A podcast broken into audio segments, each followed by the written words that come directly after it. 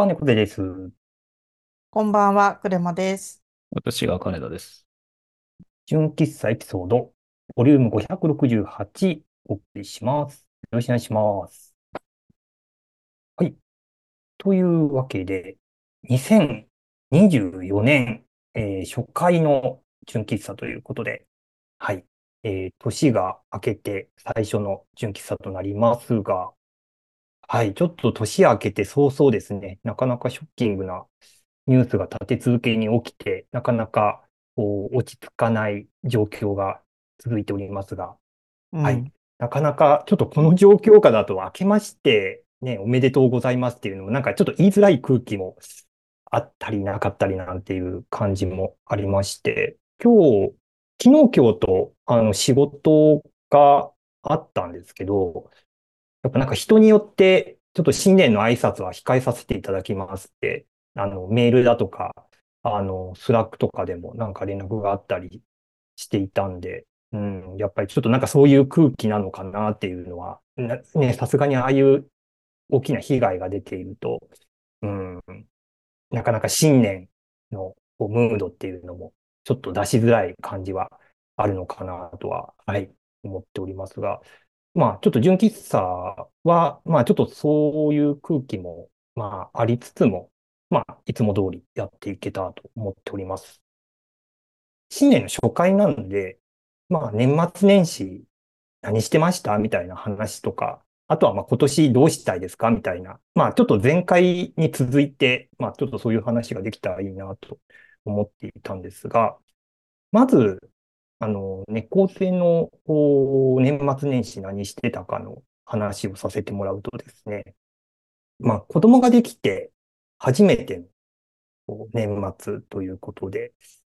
いつもだったら、まあ大掃除をやって、まあそこから今年の1年間をちょっと振り返りつつ来年どうしようかなみたいな、まあ目標的なものを立てて、まあ紅白見ながら年を越すみたいな。のが大体通例だったんですけど、やっぱりなんか子供ができると、なかなかそうはいかないみたいなとこが、そうですね、奥さんにちょっといろいろこう見てもらいつつ、まあ自分はちょっとお掃除担当みたいな感じで、お風呂場とか、あの水回り中心に、あの、掃除とかやってたりするんですけど、やっぱりなんか子供がずっとこうリビングだとか寝室になんかずっと行ったりね、昼寝を始めてしまったりとか、いろいろあったりして、まあ、基本子供のペースで、あの、一日が終わっていく感じなので、やっぱりなんか、ね、エアコンのフィルターとか、結構窓開けっぱなしで何かしなきゃいけない掃除とかになると、なかなかしづらいっていう状況もあったり、まあ、あとはやっぱりちょっと子供とね、一緒に過ごしているとあっという間に時間が過ぎちゃって、みたいなこともあって、結局もう、あの、大晦日ぐらいで、まあ、これはもう年内に終わらんねっていうことで、あの、諦めてですね、ちょっと大掃除実は半分ぐらいまで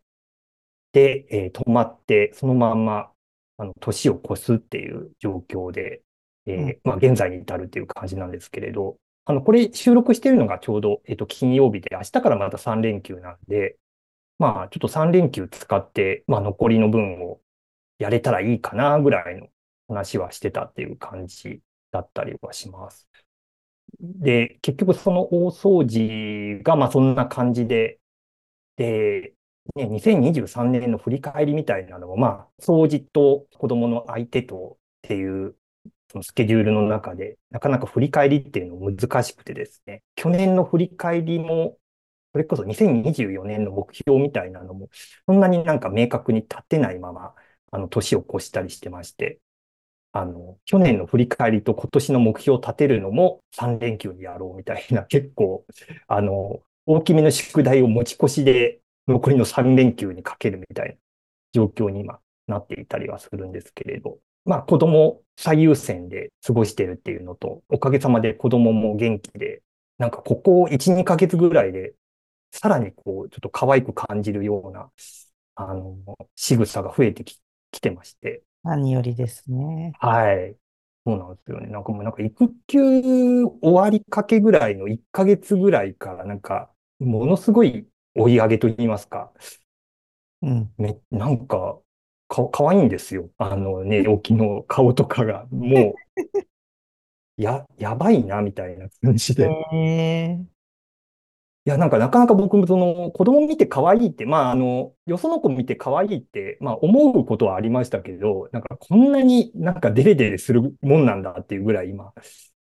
特に、デレあの、寝起き、ね、パはい、パ。デレ、デレっておりまして、もう大、大掃除が半分できなかろうが、振り返りできなかろうが、まあそんなの関係ないみたいな感じで。はい、過ごしておりまして、はい、年末年始はそんな感じで、まあ、あの、ちょっと大掃除周りとか中途半端ですけれども、まあ、基本出れ、出れて、はい、過ごしておりましたっていうのが、猫での年末年始って感じなんですけれど、クレマさんと金田さんは年末年始、なんか、どのように過ごされてたか教えてもらってもいいでしょうか？年末年始は、えっと、まあ、一応年末に、えっと、配偶者の方の親族と会って、うん。で、年始に僕の方の親族と会いましたね。うん、うん、うん。まあ、これ何があったかは僕の回お話しできればなっていうそうか、感じなんですけど。そうか、そうか。うん、うん、うん。まあ一応そういう親族関係には会いました。うん。私は、うち親族の縁が薄いんで、あの、うんうん母とだけ、あの、2日かな？えっと、元日じゃなくて2日にあったんですけど、あと2日におばの家にも行ったのか？おー 今年ちょっといろいろ事情があって元日に母の家に行かなかったんですが、なんかその母と元日一緒に過ごさないのが実は生まれて初めて、50歳にして初めてっていう事態にうんなって、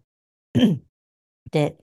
できるだけそのお雑煮とか、そのおせちみたいな、まあおせちじゃないけど、例えば紅白なますとか黒豆みたいなものを家で用意したいってなった時に、うちすごい年末年始が海外から友達が来るから毎年バタバタなんですよ。うん。で、で29、30はもうその海外友達対応で全部時間使っちゃうから、あの、家のことできるのが31からなんですけど、毎年。で、31に、その、1日に、私と夫と2人で家で過ごすための、あの、買い出しに行くぞってなって、イオンとかに行ったんですが、なんかそこでその、生まれて初めてお元日を母と一緒に過ごさないっていうことで、あの、お箸を、なんか、寿とか書いてある、正月用の箸袋あるじゃないですか？ああ、よくあります。あれがないっていうことに急に31日に気づいて、ダメダメすぎるんですけど、で、あれを買わなきゃって言って、イオンのいろんな売り場に行っても全部売り切れてて、子供サイズのはあるけど、大人サイズのはもうないっていう状態で、で、もうみんな買い占めてるんだよ、みたいになって、で、さあの、3軒ぐらい回って、声優の文房具売り場みたいなところに、あの、紙のランチョンマットとセットの梅の花が書いてある、ちょっとそのお客様用の箸袋に入った割り箸っていうのが売ってて、えー一個だけそれが残ってて、あったとか言って、夫と二人でそれを買って、で、なんか、夫がお雑煮作ってくれてとかやってました。あの箸袋ってそんなに年末品薄になるんですね。うーん、ていうかまあ31日に買うっていうのがそもそももう家庭人としてどうなのかっていう。話なのかなって思ってすごい反省をしまして、うん。今までも無意識で母に頼りすぎてたなっていうことに気づいて、うん。母健在なんですけど、まあ、こういつ何があるかわからないし、うん。そういったそのおせちだったりとか、その正月のまあ箸袋とかポチ袋とかいろいろお年賀とかあるじゃないですか。うん。そういうのも、もう50にもなって何言ってんだって感じだと思うんですけど、できてないことがいっぱいありすぎて、ちょっとはできるようになっとかないといかんなって思った年末年始でした。うん。うん。いや僕もなんかその、あれですね、おせちの材料とかは、あの、奥さんが、あの、おおせち料理は作ってくれたんで、まあ、うんその材料は僕がスーパーに買い出し、あ、違うわ、今年違うわ。奥さんが、あ僕が子供の相手をして、その隙に奥さんに買いに行ってもらって、だからもう基本、買い出しも作るのも奥さんに、こう、おんぶに抱っこというか、お願いしっぱなしだったんで、なかなかね、その辺の、なんだろう、な、材料何を、その、どういう料理を作って何を揃えなきゃいけないとかも全部、奥さんがリストアップして、こう、お品書きみたいなの書いて、こう、なんか準備してたりするんで、もう僕はもう、あ、それを見守るだけみたいな感じだったんで、そうですね。だからい、いざ何か、あの、何を揃えなきゃいけないかみたいなの、全然実は把握してないみたいなところがあって、うん。うん。そう、その、割り箸の件も全然 意識してなかった。なんか、潤沢に在庫あるだろうぐらいに思ってたんで、うん。そうか。年末はさすがにみんな考えてること一緒だから、そね。っていうか、年内に売り切らないと在庫持つわけにいかないですもんね。う。まあね。それで、そうですよね。うん。え、あの箸って用意しなきゃいけないんですか？あそこがね、なんか気持ち的な問題そうなのよ。だから別うんにしなくてもいいっちゃいいんですよ。うんでも、ずっと生まれてから50年間してきてか、してきたから、したいなと思ったんです、私は。うんうん。そう。で、すごい、今までいかに母におんぶに抱っこだったのかなっていうのを50のおばはんが思ってるこの恥ずかしさよみたいな。うん。気持ちになって、やべえな、私って思いながらやってたんですけど、なんか、夫にその話をしたら、え、そんなお箸なんてあったみたいな感じで、もう目にすら入ってなくて、そうそうあそう。多分金田さんと同じ状態なんですけあ、ど、うん。夫が。いや、だからなーって思いながら、ちょっとしみじみしてしまいました。うん。うん。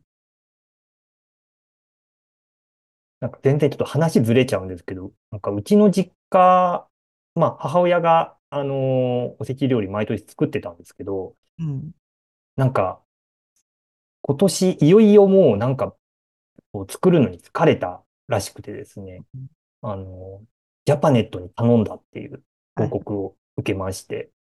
で、あの、家族の LINE にそのジャパネットのから届いたなんかおせち料理の写真とかは送られてきて、うん。で、結構、あの、綺麗にこう盛り付けてあって、あ、あ、いいじゃない、みたいな感じで、あの、まあ、リアクションはしてたんですけど、あの、その後、あの、うちに、まあ、実家の人たちが来て、で、子供の顔とか見に来てくれて、いろいろ話したんですけど、あの、おせちの話題が、あの、一向に上がらなくて、結局美味しかったかどうかっていうのが何も聞けずに、あの、終わってしまったみたいなうん。ことがありまして、なんか、そう、なんか手間省けたはいいけど、結局味はどうだったのかなっていうのがちょっと気になったまま聞き出せずにいるっていう。猫背さんは食べれなかったんだ。あ、そうですね。あのー実家の方で、横浜の実家の方で頼んだやつなんで、うん。う実家にはじゃあ猫背さんは行かなかったってこと？そうですね。あの、子供が、ちょっと横浜まで行くにはまだ、あれかな、ベビーカーとかで、こう、お、おむつ替えとかもしながら行くってなると、やっうんぱ、あの、ドアツードアで1時間半以上かかるので、うん。と、で、また年末年始で、うん、なんか、こう、おむ、途中でおむつ替えしなきゃいけないとか、なんか、な、何かあった時に立ち寄れるところがもう、なんか商業施設とかもそんな空いてなかったりするんで、大変そうですよね、すごいね。うん、ちょっと。横線は無理だと。ああ、いや、本当そうですね。行けて三軒茶屋まで。うん ちょっとなんか、いろいろシミュレーションはしたんですけど、なんか厳しそうだねっていうので、ちょっと今年は、はい。まあ、あの、ちょっとうちの方に来てもらうって形で、なるほど、なるほうど。ん。そうか。うんね。まあ、ちょっとうち、まあ、うちもそんな感じで、はい、あの、年末年始は、まあ、ちょっと、まあ、おせち食べたりとかはね、あの、変わらず過ごしてはいたんですけれど、まあ、ちょっと子供ができたっていうところで、ちょっとイレギュラーもあって、みたいな感じで、はい、過ごしていたんですけれど、まあ、あの、特に、あの、去年末間に合わなかった今年の抱負みたいなのをちょっと最後話して、ちょっとこの回は締めたいと思ってるんですけれど、まあ、なんか明確なテーマみたいなのを特にまだ決められてないんですけど、あの、一つ、これだけはやっておきたいっていうのが、あの、はっきりとありまして、あの、もう2023というか、割とその2020からこう3、3、4年ぐらい、ちょっとあまり人に会えてないんじゃないか問題みたいなのがずっと続いてまして、まあ、あのまあ、もともとその、まあ、2020年に、まあ、コロナが、まあ、流行り始めて、で、そこからこう5類に指定されるまでの、まあ、3年ちょいぐらい、なかなか、こう、人に会うっていうのもちょっと億劫になるというか、なかなかこう、ソーシャルディスタンス保ってとか、人あんまり集まらないようにみたいな状況の中でなかなかこう、ご飯食べに行こうとか、食事に誘いづらいみたいなところもあって、ちょっと、まあ、あのそれまでご飯食べに行ったりとか飲みに行ったりしてたような友達ともなかなか会う機会が少なくなっていて、本当はあの、2021年の結婚式がもうピークというか、そこでもうなんか大学時代の友達からウェブ関係の友達から同僚からなんか一気にあったから、なんかもうそれがピークでそれ以降はもうしばらく本当にま、全くではないんですけど、もうそのコロナ流行り始める前に比べるともう、もう激減してたので、で、まあ2023年になって、だんだん、まあ人に会えるねっていう状況が、まあできつつはあるものの、まあ子供もできて、えー、まあ育休も取ってみたいなところで、まあなかなかちょっと人に会うっていうのは、また別の要因で難しくなったかなと思っていたんですけど、まあ子供もだんだんこう大きくなってきて、だんだんこう生活のリズムもできてきての中で、意外と人に会えるじゃないかっていうのがちょっと年末過ごしてみて、ちょっとペースがつかめてきたみたいなところがちょっとだけありまして、えー具体的に言うと、まあ、あの会社の忘年会がなんか 2, 2回か3回ぐらいあったんですけど、なんとか参加できたですよ。うん。で、具体的に言うと、まあ、ちょっといろいろ頑張らなきゃいけないのと、奥さんの協力も、あの、得た上でっていうところではあるんですけれど、要はその子供をお風呂に入れて、で、あのまあ、奥さんにバトンタッチして、で、奥さんにこう、ミルクあげてもらってるところで、えー僕はその忘年会に行くみたいな、ちょっとその子供のお世話をして、で、奥さんにバトンタッチしてから、ちょっと遅れて参加するみたいな形だったら、その夜の飲み会にはなんか参加できそうだみたいなのが、ちょっと分かってきたっていうのと、あとはもうその外のその飲み会じゃなくて、もう友達に家に来てもらうっていう形だったら全然問題なく、あの人に会えるなっていうのも、ちょっと分かってきたっていうか、うんうん。まあ、具体的には僕の友達ではなくて、あの、奥さんの友達が、あの、まあ、育休中も含めて、あの、何回か、あの、遊びに来たりしていて、で、まあ、うちに来てもらう分には、あの、もう、ゆっくり話せるし、で、子供の顔も見てもらえるし、なんか一石二鳥だな、みたいな感じだったんで、なんか、もうその、夜の飲み会とかじゃなくて、あの、家に来てもらうとか、なんかそういう形、あとはなんかその土日の昼間とかに、まあ、うちからまあベビーカーとかバス、電車で行ける距離でこう会いに行くみたいなことでもできるのかななんて思ったりしていて、ちょっとそろそろペースもつかめてきたし、なんかやりようはなんか見えてきたぞみたいなところで、ちょっと、うん、あの、人に会うっていうのを、ちょっと積極的にこの、このチャンスをちゃんと逃さずに、あの、生かしていけたらいいなっていうのが、この2024年の抱負っていうか、もうやりたいことというか、うんうんうん。って感じですかね。はい。それで、ちょっとコデさんが酒飲まないからありみたいなところもあるんじゃないですか？おうだから帰ってきて管巻いて何にもしないとかだっていう旦那だと、さすがに うん。奥さんサイドも、あんた何よっていううん。のはなんか想像つくんですけど。それはうん、帰ってきてもシラフだったら、まあ、そうですね。たまたまそのバトンタッチの時間の間に息抜きに外出てきたみたいな、散歩行ったぐらいの感覚なのか、ちょっとわかんないですけど、その、どれだけの負荷がかかってるのかまでは想像できないんですけど。なので、まあ、なんやかんやで、まあ、よしとするみたいな、うん。そういうのじゃないのかなっていう気は。そうですね。うん。あの、確かにお酒は飲めないんで、あの、普通にシラフで帰ってこれますし、ちゃんと、どれくらいかな？あの、忘年会参加はしたんですけど、多分23時ぐらいには帰ってきたね。まあ、3時間半ぐらいかな。あの、外に出て帰ってくるみたいな感じではあるので、まあ、あとその間に子供が起きてなければ、うん、っていう感じかな。うん。そこまで大きな負担になってないといいなっていう感じでは、はい。けど、うん。じゃないですか。だから、なので、これを聞いてる、これからパパになる人が、よし、いけるんだっつって言ったら痛い目見るかもしれない。あ、そう、それはそうかもしれないですね。ちょっとアルコール入って帰ってくるはなかなか。うん。プレマさん、金田さんはなんかこの2024年にやっておきたいこと、まあちょっと前回、あのー割と話されてた気もしなくもないんですけれど、なんか前回話した以外でなんか、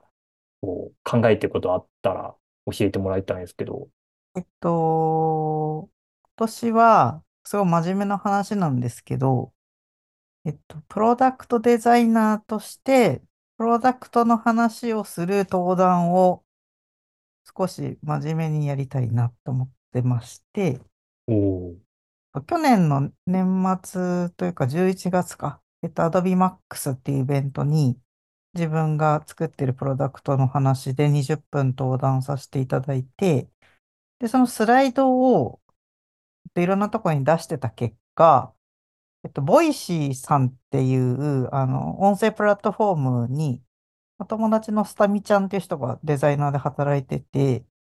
で、 Voicyさんの中の、えっと、プロダクトハックっていう番組に呼んでもらって喋って、後でリンク貼っときたいんですけど、えっとね、小1時間喋らせてもらったんですよ。やっぱり、プロダクトと MVP の話を。で、それをまたシェアしたら、あの別の人から、あの、そのリーンスタートアップの開発についてすごい一緒に喋りたいですっていうオファーをさっきもらい、なんかちょっとわらしべ長者的に、やっぱだ情報は出すと増えるじゃないですか。うん。なので、今ちょっと年末から今にかけてわらしべ長者的にプロダクトの話しようみたいなのが、えっと、つながっててすごいいいかな、いい感じだなって思ってるから、これをあの続けていって、自分たちの、なんだろうな、プロダクトデザインに活かしたいし、外に出せるものを出したいみたいな、その好循環ができるといいなって思って、それが今年の抱負かもしれません。おーうんなんか、クレンマさんはあれですもんね。なんか、アドビのイベントとかに登壇されてるイメージとか強かったんで、割となんかこう、デザインツール的なものとかのイメージ、あとは VR とか、うん。ね、そういうイメージだったんで、プロダクトデザインってなるとまた、こう、新しい領、領域というか、まあ、普段やられてることではあるけれど、そうその登壇とか、なんだろう、うん、ブログ記事を書くみたいなところで実はあんまり露出してなくて、うん、去年の夏にご飯食べた編集者の人に、最近何の仕事してるんですかって言われて、あの、説明したんだけど全然理解してもらえず終わったっていうことがあって、これはやばいなと思って、今私が何をしてるかとか、2023年の仕事まとめとかを、あのノート実は書いてるんですけど、うん。それも9日までに書き終わろうと思ってまして、うん、はい。うん。まあかなりプロダクトデザイナーとして真面目に今年はやっていくぞっていうことを考えています。うん。クレマさん自分のブランドをこう、だ、打ち出していく年になる感じですかね。ただ、ブランドを打ち出しても、実がないとどうしようもないんで、あのうん実はちゃんと、この数年間積み重ねてきてるけど、足りてないのもあるから、足りてないとこ埋めつつ、ちょっと外にも出してって、新しい人とつながりたいなっていうう感じ。ん。うんうん。はい。金田さんはいかがですか？僕はとりあえず、まあ前回言ったことを続けるっていうぐらいですかね。そこから先で、あの、空いた時間と空いた体で何するかは、まあ、なんとなくの種はあるので、うん。そこからやれそうなことをやっていくっていううん。ぐらいで。うん具体的には、まあ、ありますけど、まあ、そこも身になるまでは、まあ、なんだろう、食い漁ってる感じなので、うん。まあ、とりあえずは慌てずに、やめることはやめて、うん。そこから整理していくっていう感じですかね。うん。うん。やりたいことがああるんだったら、まず何をやめるかっていう話はい、あの、前に話した。うんうん。ちょうどなんか前回の収録終わってから、ちょっと僕もあの iPhone のアプリをなんかいくつか消したのが実はあったりするんで、うんうんそうですね。その、いや、なんか新しいことやろうとするときにちゃんとそのための時間を作らなきゃいけないっていうのもあるし、うん。うんまずはそこからってところですかね。うん。あ、ありがとうございます。あ僕もそうか。だからその人に会うっていう時に、そこの時間をど、どこからどうね、捻出するかとか、その余裕をどう作るかみたいなのを考えなきゃいけないっていうのも、ね、あったりするのと、うん、うんちょっとその辺もね、考えなきゃいけないですね。なんかやりたいとは言うものの、まあ、ね、それは あるし、おお子さんの件もあるし、うん、全部奥さんに丸投げにもできないだろうし。そう、そうなんですよ。そこをどうバランス取っていくかみたいなのも、うん、ちょっと考えながら。えーだなかなかちょっと時間に関してはよりちょっとシビアに考えなきゃいけない感じなのかなっていうのは、うん、と思うところは、はい、あったりします。はい。というわけで、はい、今回は、まあちょっと年末年始の話と、まあ今年の、まあ簡単な抱負というか、こういうことやりたいっていう話をさせてもらいましたが、ちょっと最後、もう完全に余談なんですけど、今日の話をするにあたって、ちょっとネタをですね、あの、自分の iPad Pro にあの手書きであらかじめメモしてたんですけど、この収録が始まった直、直前ぐらいに、その手書きのメモが完全に消えまして、あのお新年早々、なかなか、幸先のいいスタートといいますか、はい。あの、目の前で消えるっていう、こんなことあるんだと思って、えー。え、何も操作してないのに消えたんですか？はい。なんか動機、動機に失敗したのか、あうの、んスッて消えました。手書きのメモが。悲しみですね、それはね。はい。なかなか、ちょっと悲しい出来事が実は、この直前に起きてたっていうことを、ちょっと最後、うちっぽくお伝えした上で、はい、ちょっとこの回は締めたいと思います。はい。では、えー、そうそう、えーこの辺で、えーお別れしたいと思います。それでは皆さん、おやすみなさい。おやすみなさい。おやすみなさい。